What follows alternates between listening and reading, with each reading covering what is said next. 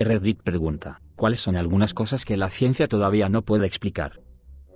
El efecto placebo funciona incluso cuando la persona sabe que es un placebo. Esta es la parte más loca, incluso si tu comentario no es cierto. De ahora en adelante el efecto placebo siempre funcionará en mí, incluso si sé que es solo un efecto placebo, simplemente porque creo que tu comentario es cierto. Dato interesante, el efecto placebo está tomando cada vez más fuerza en los Estados Unidos, pero solo en los Estados Unidos, lo que dificulta que las compañías farmacéuticas demuestren que sus productos funcionan mejor que un placebo. Estoy seguro de que esto pasará desapercibido, pero lo agregaré de todos modos. Soy estudiante de segundo año de medicina y en nuestra clase de neurología de primer año nos enseñan que el tronco encefálico, más específicamente la sustancia gris periaductal, liberará opiáceos endógenos en respuesta al efecto placebo. Esto se demostró mediante la administración de naloxona a pacientes que presentaban un efecto placebo. La naloxona se uniría al opioide deteniendo el efecto placebo. Este estudio demostró que el efecto placebo era de hecho una respuesta fisiológica. No tengo el nombre del estudio a mano. Sin embargo, pude encontrar algunos buenos artículos sobre el tema,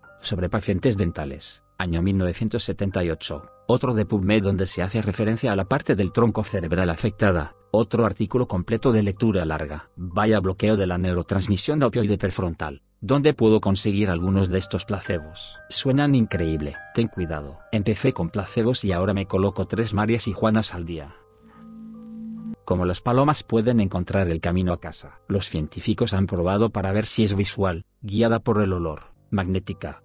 Sin embargo, las palomas encuentran el camino a casa con los ojos vendados y más. Son pájaros notables, y aparentemente incluso un poco misteriosos. Me pregunto lo mismo después de una de esas grandes noches. ¿Cómo diablos llegué a casa? Si los polos se invierten durante nuestra vida, Sería interesante ver sus efectos en la migración animal. Investigué un poco y aparentemente la NASA dice que es algo que sucede gradualmente durante miles de años. Así que no llegaríamos a ver el giro completo en nuestras vidas, a menos que algunos de nosotros seamos vampiros. Nunca había pensado en eso. Eso es muy interesante.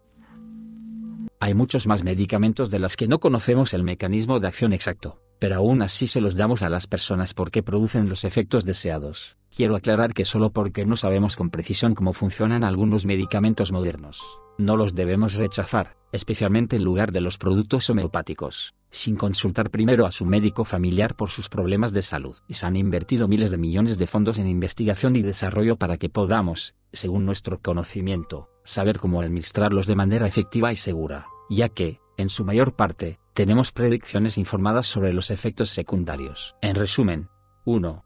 Vacune a sus hijos. Esto salva vidas. 2.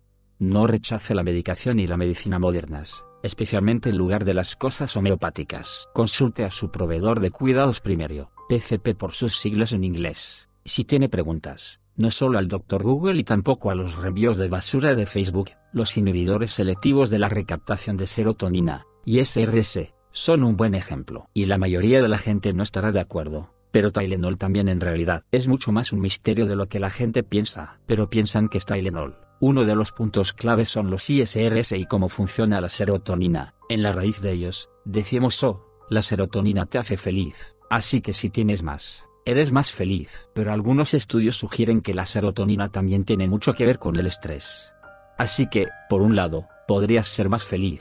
Por el otro, podrías estar más estresado y más deprimido. Escribí un artículo hace unos años para una clase sobre lo extraño que es que los médicos a menudo recetan una variedad de medicamentos al mismo tiempo porque bueno, si ese no funciona, este otro sí podría. Me asombra lo poco que sabemos pero lo mucho que hemos aprendido, sin mencionar que si fuera así de simple, Zoloft no haría absolutamente nada por alguien con 200 miligramos y, sin embargo, 50 miligramos podrían hacer que alguien se suicidara. Da miedo lo indiferentes que somos al respecto. Sales de litio. Si le das sales de litio a una persona con trastorno bipolar, lo más probable es que esté perfectamente bien tan pronto como actúen en el cerebro.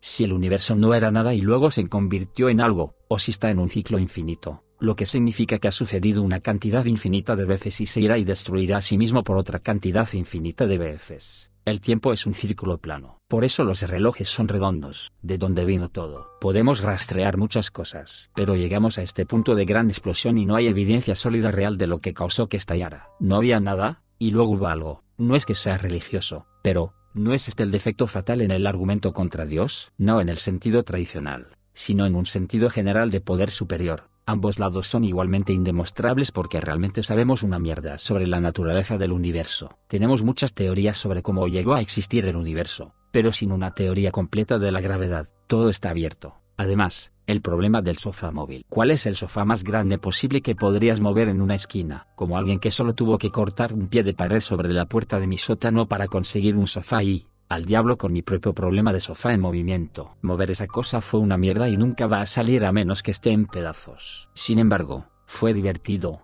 porque incluso una vez que supimos que podía ponerse de pie para minimizar el perfil, mi padre ingeniero todavía modeló el pasillo en papel e hizo un recorte del perfil del sofá para moverlo físicamente a través del dibujo del modelo a escala para asegurarse de que pudiera hacer el extremo de giro antes de cortar la pared.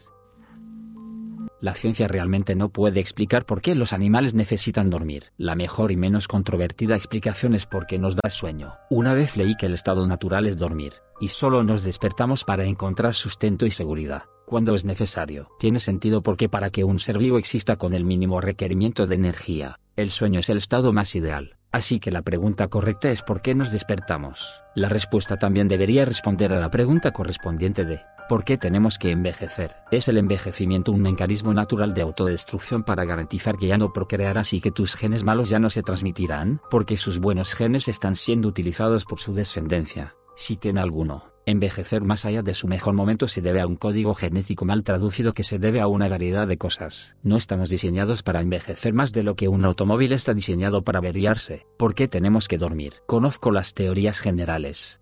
Pero podemos morir por falta de sueño y también volverse completamente loco. Es interesante pensar que todos los avances en ciencia y tecnología básicamente se han resumido en por qué nos cansamos, y si no lo hacemos, podemos morir loco considerando que pasamos un tercio de nuestras vidas haciéndolo. Tal vez si durmiéramos menos tiempo tendríamos una mejor explicación. ¿Qué pasaría si las personas que murieron o se volvieron locas entendieran por qué? Pero es un efecto secundario. ¿Qué pasaría si las personas murieran o se volvieran locas porque no pudieron manejar ese conocimiento? Otra es, ¿por qué soñamos cuando dormimos? Hay una teoría con la que tiendo a estar de acuerdo de que el propósito de los sueños es practicar la vida, de modo que cuando realmente vives, eres más viable para sobrevivir y transmitir tus genes. Como los primeros humanos soñarían con luchar contra las bestias que encontraban regularmente y, teóricamente, esto los hace más efectivos en la vida real. Sin embargo, no hay pruebas. Esta es en realidad la teoría principal en este momento. Hay pruebas. Busque en el CEO de DeepMind de Google. Descubrieron que los ratones simulaban atravesar un laberinto mientras dormían para encontrar queso más fácilmente. Pero entonces, ¿Cuál es el punto de las cosas absolutamente extravagantes que a veces pueden suceder en un sueño? Tengo que practicar para esos casos extremos cuando la suegra vampira se come tu tarea en ropa interior.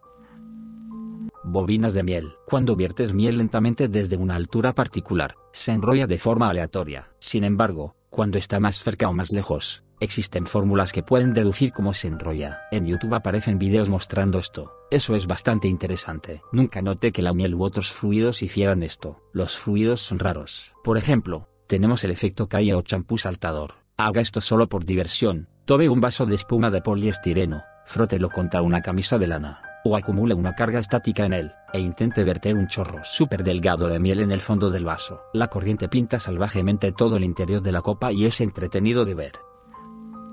¿Cómo perciben el tiempo los animales? Los perros usan su sentido del olfato para decir la hora. Se llevaron a un perro que se emocionaba entre 10 y 15 minutos antes de que su dueño llegara a casa y colocara las cámaras. Todos los días, 10-15 minutos antes, el perro saltaba y esperaba en la puerta. Un día bombearon el olor de la ropa de los dueños a la casa todo el día. El perro no tenía idea de que el dueño regresaba a casa hasta que escuchó la puerta piensan que los perros usan el decaimiento de los olores como un sistema para saber la hora. Cuanto menos huelen el aroma, saben cuánto tiempo ha pasado e incluso pueden recordar olores disminuidos exactos para asociarlos con el tiempo. Esto explica muchas cosas. Tenemos una casa de tres pisos y un kunjaun. Un kunjaun perezoso. Sus reglas de ubicación. Si uno de nosotros está en el mismo piso que él, se queda quieto, y si ambos estamos encima o debajo de él, se moverá hasta que esté en el mismo piso que uno de nosotros. Si él está en el piso principal, con uno de nosotros arriba encima de él y el otro en el sótano debajo de él, se queda quieto, y no es que se levante y nos siga cuando vea uno de nosotros en las escaleras. Si está dormido y nos movemos, tomará unos minutos, luego se moverá al piso correcto nuevamente y se acostará y vuelve a dormir. La percepción en general, humana o animal, es un tema confuso y fascinante. Migración de la mariposa monarca. Se clasifica como una de las migraciones más largas entre todos los animales, desde el norte de los Estados Unidos y el sur de Canadá convergiendo en un punto preciso en las montañas mexicanas a miles de kilómetros de distancia. Lo que hace que esto sea notable es que la generación que sale de México en la primavera dará lugar a tres generaciones en el camino al norte, cada generación muere después del apareamiento, y es la tercera generación la que viajará al sur en el otoño para llegar a tiempo a pasar el invierno en México. No se sabe cómo saben viajar miles de kilómetros al sur hasta ese lugar tan específico en lo alto de las montañas mexicanas. ¿Cómo se transfirió esta información de los abuelos a los padres y a los hijos? También hay un extraño zigzag en su camino que, según creen algunos científicos, sucede porque están evitando una montaña que solía estar ahí pero que ya no está. Esto fue tan fascinante para mí que traté de encontrar una fuente científica. Aparentemente, esta información comenzó a partir de un artículo del blog 9, que cita una novela de ficción y un documento de migración de monarcas que menciona el lago superior, la ubicación de la supuesta montaña, solo una vez, pero nunca nada sobre un patrón en zigzag. De hecho, el documento, de 1987, habla de cómo tenían muy pocos datos sobre los patrones exactos de migración de las monarcas en ese momento. Todos los demás artículos sobre este fenómeno que he encontrado citan a IO9 como fuente. Se hizo un experimento, y que me jodan, no tengo un enlace ni nada, en el que entrenaron orugas para que tuvieran aversión a cierto olor. Luego, por supuesto, las orugas se envolvieron, se convirtieron en capullos y se transformaron en mariposas. Es lo que hacen las orugas. Las mariposas, a pesar de ser capullos por un tiempo, todavía eran reacias a esos olores. Wow, llegaste hasta aquí. Gracias por entonarte con Radio TV. Si el video te gustó deja tu like y suscríbete. Siga, arroba Radio TV. Hasta la próxima.